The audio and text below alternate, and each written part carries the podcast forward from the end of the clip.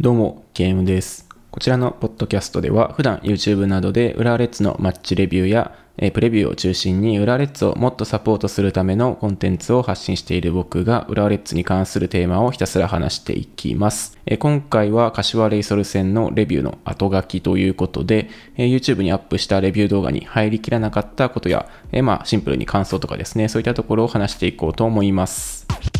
はい、柏戦の振り返りということで、えーなんとリーグ4連勝、これが6年ぶりということで、なんとミシャ時代以来ということになりますね。えーかなりチームもいい状態にはなってきていて、えーまあこれの4連勝の中で、えー完全に勝ちゲームが全部4つ続いたっていう感じはもしかしたらないかもしれないけども、まあ、なんで多少のね、その上振れというか、えーそういった部分はあるかもしれないですが、まあ今回の試合においては、まあ、順当な勝ちになったんじゃないかなと思いますね。まあ、まず柏が5-3-2ですかね。まあ、一応ミラーゲーム化する傾向があったので44にもあるかなとは思ってそういうプレビュー動画も上げてたんですけど、まあ、532で入ってきたかなという感じですね。まあでも1列目は2枚で追いつつ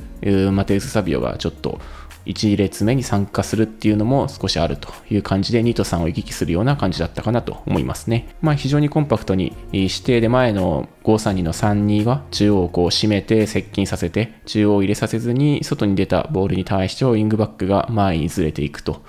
で、インサイドハーフが、インサイドハーフが出た裏に関してもセンターバックが前にずれていこうと。そうやって人を捕まえていくっていうのは、まあ去年のホーム戦の時も同じような布陣だったので、まあイメージとしては同じ感じにはなったのかなとは思いますね。で、浦和もこれに対して準備はしてきただろうというところで、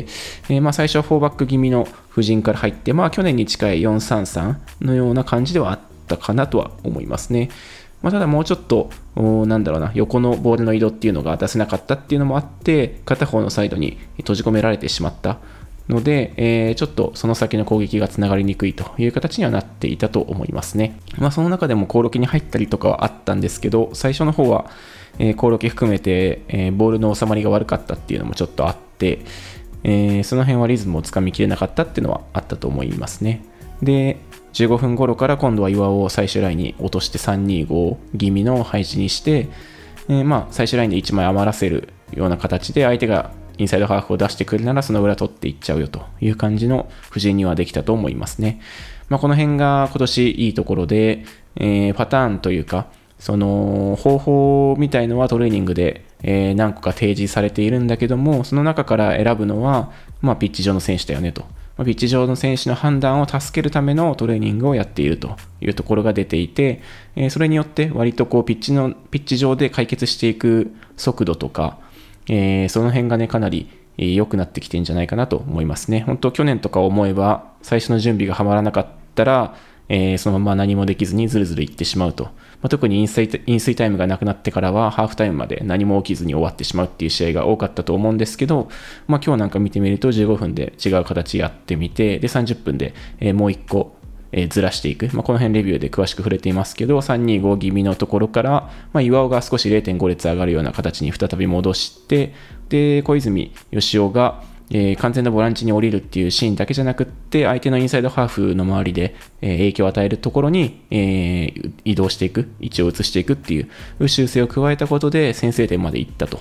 いうことは、まあ、非常にね、去年からの成長を感じる部分で、えーかったことかなとは思いますね。で、まあ、守備のところも4-2-3-1で合わせに行って、ツートップを縦関係にして、相手のアンカー消しつつ、えーサイドハーフをより押し出せるような形にはしたかなと思ってます。えー相手のサイドの、まあ、両脇のセンターバックですね、を外から切るような形で、まあ、ウィングバックに直接つけられるようなボールは防ぎたいという意思は見えたかなと感じてますね。うん、まあ、ちょっと関根のところとかで外側通されるとかっていうのはあったりはして、そこがまあ一つずつずらされてしまうっていうことはあったんですけど、まあその後の対応ですよね。サイドバックが出てった後の裏っていうのはもちろん狙われる、狙われるところで、まあ実際マテウス・サビオとか、えーが入っていったっていうシーンもあったけど、もうセンターバックがずれる、で、代わりにボランチが最終ラインに帰ってくるとか、まあそういう、うーなんていうんですかね、優先順位付けっていうのはちゃんとできていたのかなと思いますね。まあ、なので、えーまコーナーキックでちょっと危ないシーンも1個あったかもしれないですけど、まあ、おおむねね、そこまで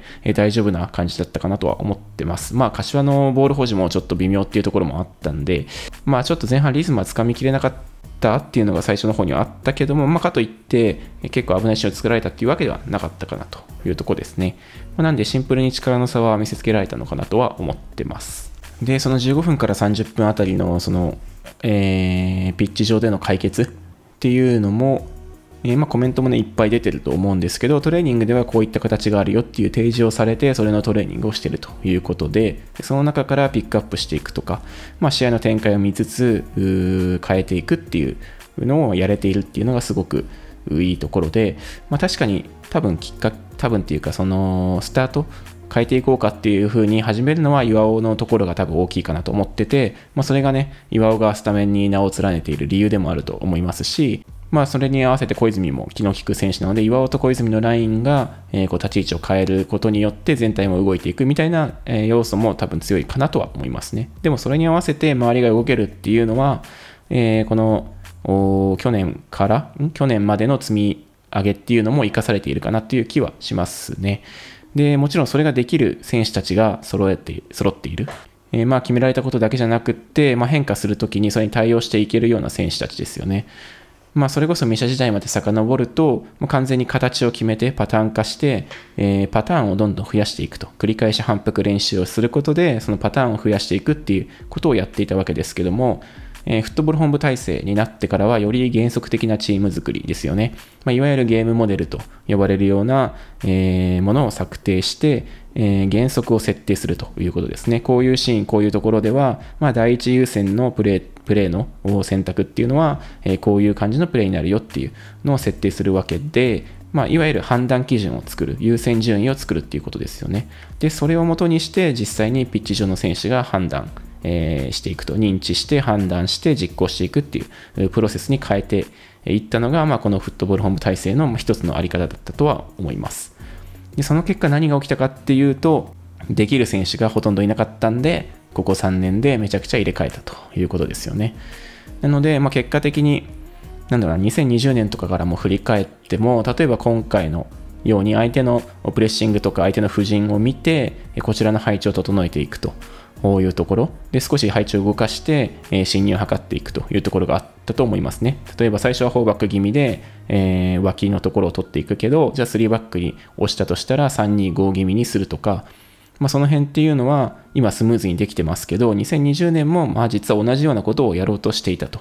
でもそれがなかなかできなかったっていうのはあったと思うんですね。まあ、あの時はコロナもあったんで、そのピッチ、試合中の監督の声とかめちゃくちゃ聞こえたと思うんですけど、大月さんがいつも、えセンターバックに脇から運べとか、え相手のツートップの背後にボランチの選手がとどまってるだけで、それで効果があるんだよっていうこと、後ろにいればいいからとかっていう声がどんどん、あの指示がね、試合中に出てたと思うんですね。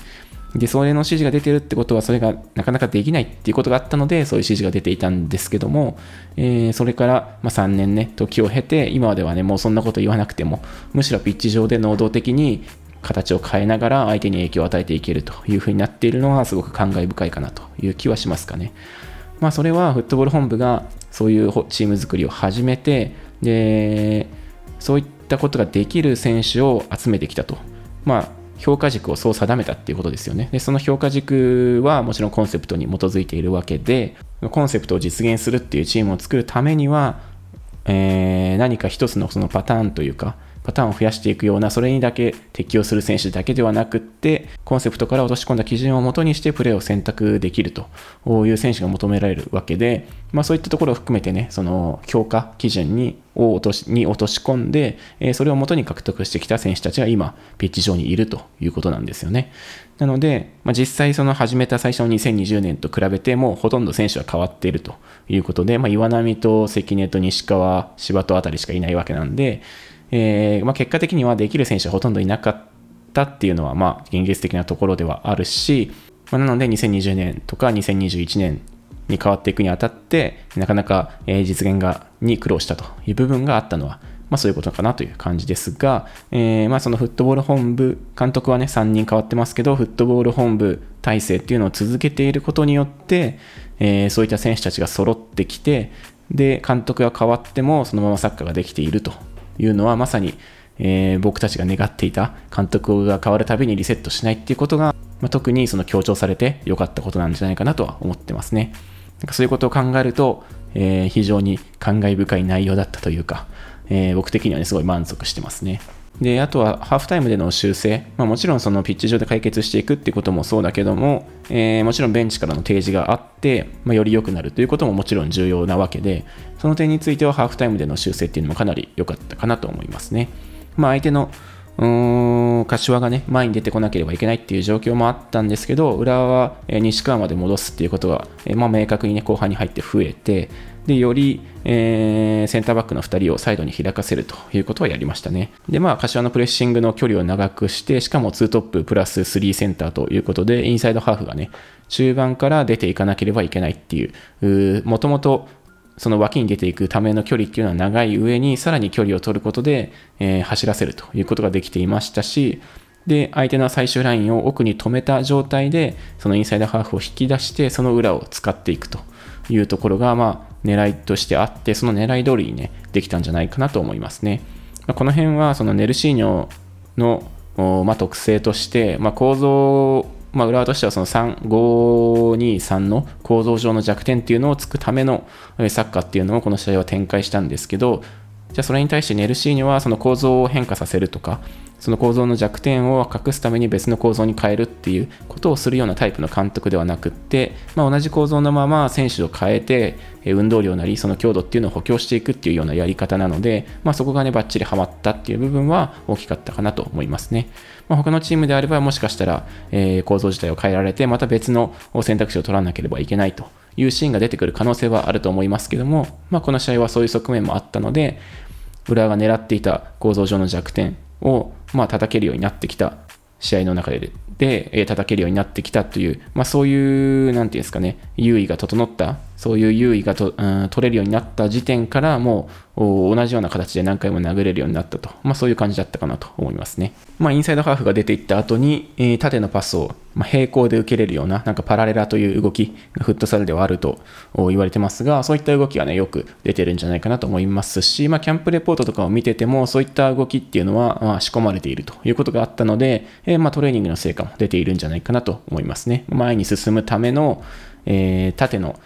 タッチラインに対して平行で、え、受けるというところですね。え、そういったところも出せたし、まあ、柏相手にはより効果的にね、え作用したんじゃないかなと思いますね。2点目も3点目も、まあ、左右は違えど同じような構造であるというところで、え前に出てきた、相手の裏に横に大胆に移動してくるということですね。まあ、プレビュー動画でも前後左右に大胆に動いていくっていうことが人を基準にしてくる守備に対しては重要だよねっていう話をしていたので、まあ、それがよく出たんじゃないかなと思いますね。まあ、2点目もそうですし、安井とか、まあ、小泉もそうですけど、まあ、横に動いてサイドライン際で、え、ボールを受けるっていうシーンが多かったと思うんですけど、それがまさに、えー、相手のインサイドハーフを引き出して、相手の最終ラインを奥に止めておいて、その裏に出ていくっていう動きですよね。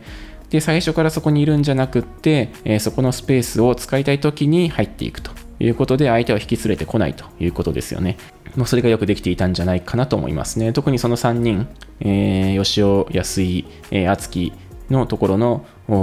センターバックとか、まあ、秋元はね、下がり気味になることもありましたけど、そこに対して平行のサポートですよね。その横、平行のサポートというか、えー、まあ、パラレラの動きえ、縦にタッチラインと並行してパスが出せるように受けに出ていくっていう動きはかなり良かったと思いますね。で、最終ラインを奥に止めていることが多かったので、まあ、柏はもうアンカーの高峰が頑張るしかないっていう、まあ、そういう構造にできたということで、まあ、相当ね、えー、負担を強いていたんじゃないかなっていうのは、秋元のゴールの時のね、振る舞いとかを見てると、伺えるんじゃないかなと思いますね。まなんで元から、まあ、柏の構造上の弱点を狙うっていうことを持って入ったけども、その方法論としては、えー、いくつかパターンというか、種類があって、まあ、それをトレーニングでやってきたと。でその中から、え、ピックアップして、えー、一つずつ試していって相手の様子も見ながら試合の展開も見ながらできるかどうかっていうのをやりながらできたのがすごく良かったですしハーフタイムでそれをより強められた。じゃあこうすればより開くよねっていうこともできたんで、まあ、まさに干渉と言っていいかなと思いますね、まあ、あとは選手個人個人とかを見ていくと、まあ、やっぱこのピッチ上の修正という点では岩尾と吉尾の、ま、コンビが貢献している分っていうのは大きいんじゃないかなと思いましたね。ちゃんと様子を見ながら、えー、上がったり下がったりっていう岩尾がこれやれるからこそスタメンで出てると思いますし、まあ、平野もね、やれるとは思うんですけど、うんまあ、まさにピッチ上の監督とか呼ばれてますけど、まあ、そういったところはかなり大きいんじゃないかなとは思いますね。まあ、他の選手がそれに従っているってわけではないとは思う。ないとは思うというか、その岩を、すべて岩尾が背負っているというわけではないんですけども、まあ、中央のボランチの選手なんで、えー、そこがね、出発点になることは多いということで、非常に重要な役割を担っていた、特に今回のような試合ではという感じにはなりますかね。まあ、あとやはりトピックとしてはシャルクの復活ということで、まあ、練習前回のルヴァンカップでメンバー入りできなかったことに対してかなりえー、落胆していたようですけども、そこでしっかりとね、スコルジャが会話をすることによって、メンタル立て直したということと、えー、トレーニングですごくいいところを見せていたということで、まあ、序列は固定気味というか、今のところベストメンバー的なところは固まりつつあって、交代選手も固まりつつあるんだけども、まあ、それってなんか一回決めたものを崩さないっっていうわけではなくて、しっかりとトレーニングを見ているということで、まあ、関根がね、スタメンに入ってきたのもそうだし、今回シャルクがベンチに入ってきたのもそういうところで、しっかりとした競争が行われた上での今のメンバーになっているっていうことの証明にもなったと思いますね。で、臨戦シャルクは結構、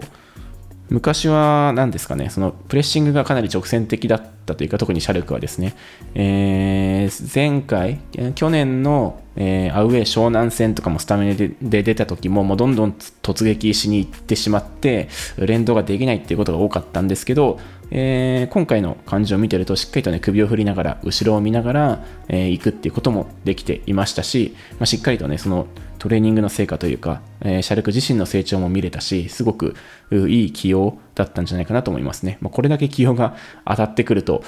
すごいなっていう感じはするんですけど、まあ、シャルク自身のパーソナリティを考えてもね、えー、そういったところで腐らずにしっかりとやれる選手だったので、報われてよかったなと思いますね。まあ、かえってそのモーベルクのことを考えると、えー、まあ、今のサッカーに、まあ、コンディション、うんはもももしかしたらあるとは思うんですけど、えー、もう少しそのペースの配分というか、結構そのカウンターに出ていくときに走っていってもゴールまで力ないみたいなシーンも最近目立っていたので、えその辺のバランスの取り方、配分の取り方みたいのは少し苦労しているのかなっていう気はしますね。まあ、去年を考えれば、えー、右のウイングとしても、いわゆるアイソレーション的な彼の1対1の場面を作ってあげると、あえて孤立させるっていうことも含めて作ってあげる。っていう舞台を整えてあげれば決定的な仕事をできるっていうのは間違いないんですけど、まあ、今のサッカーにおいてのそのサイドハーフの役割外に張ってるだけじゃなくって内側にも入ってきてほしいしプレッシングもかけてほしいしっていうそういったところがある中でどれだけ価値を出せるかっていうのは少し心配な部分は出てきたのかなという気はしますかね。まあ、逆にそういったことをシャルクはできていたし、まあ、この試合でもね、最後右サイドに入っていったので、えー、その辺に関してもアドバンテージがもしかしたら出てくるかなという気はしてますね。で、あとはちょっと試合後の会見の見てなかったんで、今見たんですけど、やっぱり、えー、っと、そのハーフタイムのところの守備ですね。えー、っと、J リーグの公式サイトの方の監督コメントでは載っていたんですけども、えー、前半、ハーフタイムはどのような指示を出したかというところで、ビルドアップのところですと、どういったところにスペースが生まれているのかという話をしましたと。で、あとはじれずにもう少しボールをキープしようという話をしたということで、まあ、やはりそのインサイドハーフの裏を使っていこうっていう指示はやっぱり出て出てたみたいですね。なんで、えー、しっかりとサイドにセンターバックを開かせて、相手の最終ラインを押し込んだ上で、インサイドハーフを引き出すと。で、アンカーの周りを使っていく。で、そこに入っていくのは、えー、使うときに、えー、厚木や吉尾や、えー、まあ、変わった安井だったり、まあ、もしくは降りてくる大久保とかが入っていて使うというところを、まあ、やったということで、まあ、前半は選手の修正をしながら徐々に、えー、リズムを取り戻しつつ、ハーフタイムのね、スコルジャーの指示によって、一気にいよいよ固めていったという試合だったのかなと思いますね。はい、次は、えっと、ちょっと時間が空いてしまって申し訳ないんですけど、前回のポッドキャストでもらったコメントを少し見ていこうと思います。まあ、ちょっと前回の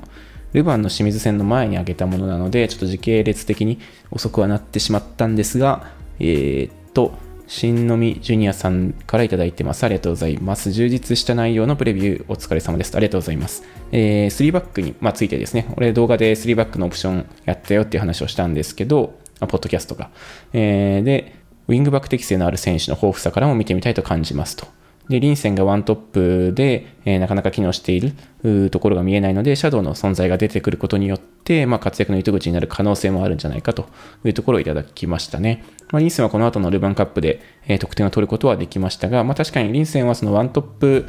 というよりはおそらく近くに選手がもう少しいた方が、えー、自分の裏抜けだったりを生かしていけるんじゃないかなっていう気はあるので、まあ、3バックもね、えー、シャドウを置けるっていう利点があるので、その辺はね、楽しみになるかなとは思いますね。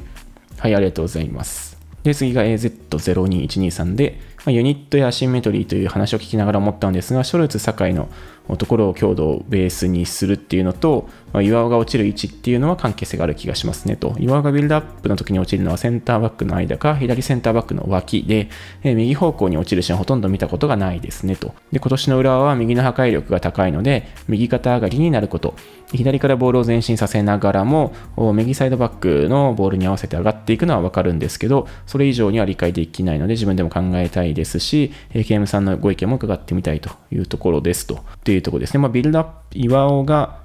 ビルドアップの際に右に落ちることはないというのがあって、まあ、そうですね、その辺の強度の部分、まあ、えー、岩尾が落ちるっていうことは、えー、ネガティブトランジションですね、途中でボールを失った際に発生した切り替えの時に、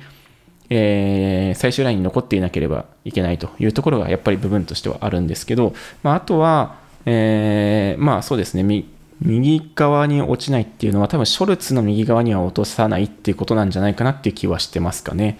まあ、えー、っと、3バック化するっていうことは、まあ、えー、っと、最終ラインのその横幅を広げるということで、まあ、基本的な狙いとしては、そのことによって相手の1列目の脇から進めるようにする、そこでフリーの選手を作るっていう狙いもね、大きいとは思うので、そこで右から持ち運べることができるショルツ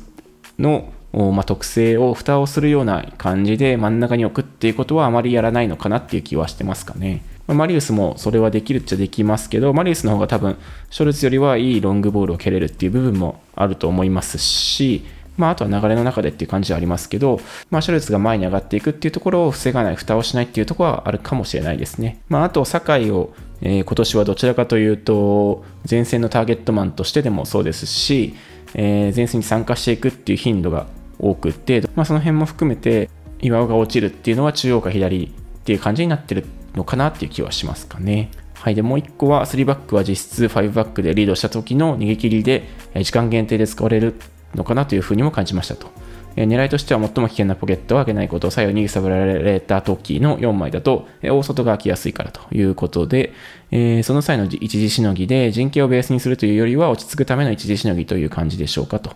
ということで、まあ、あとフルタイムとか長時間3バックでやるとしたら、相手がよほど特殊なサッカーとか、退場者が出てね、プレスもそもそもかからないとか、そういうイレギュラーな要素があった場合かなと思いますと。まあ、練習の一番の目的としては、やはり ACL 決勝で劣勢に立たされた時に、強固に守るためのオプションという感じでしょうかね、といただきましたね。まあ、3バックの話なんですけど、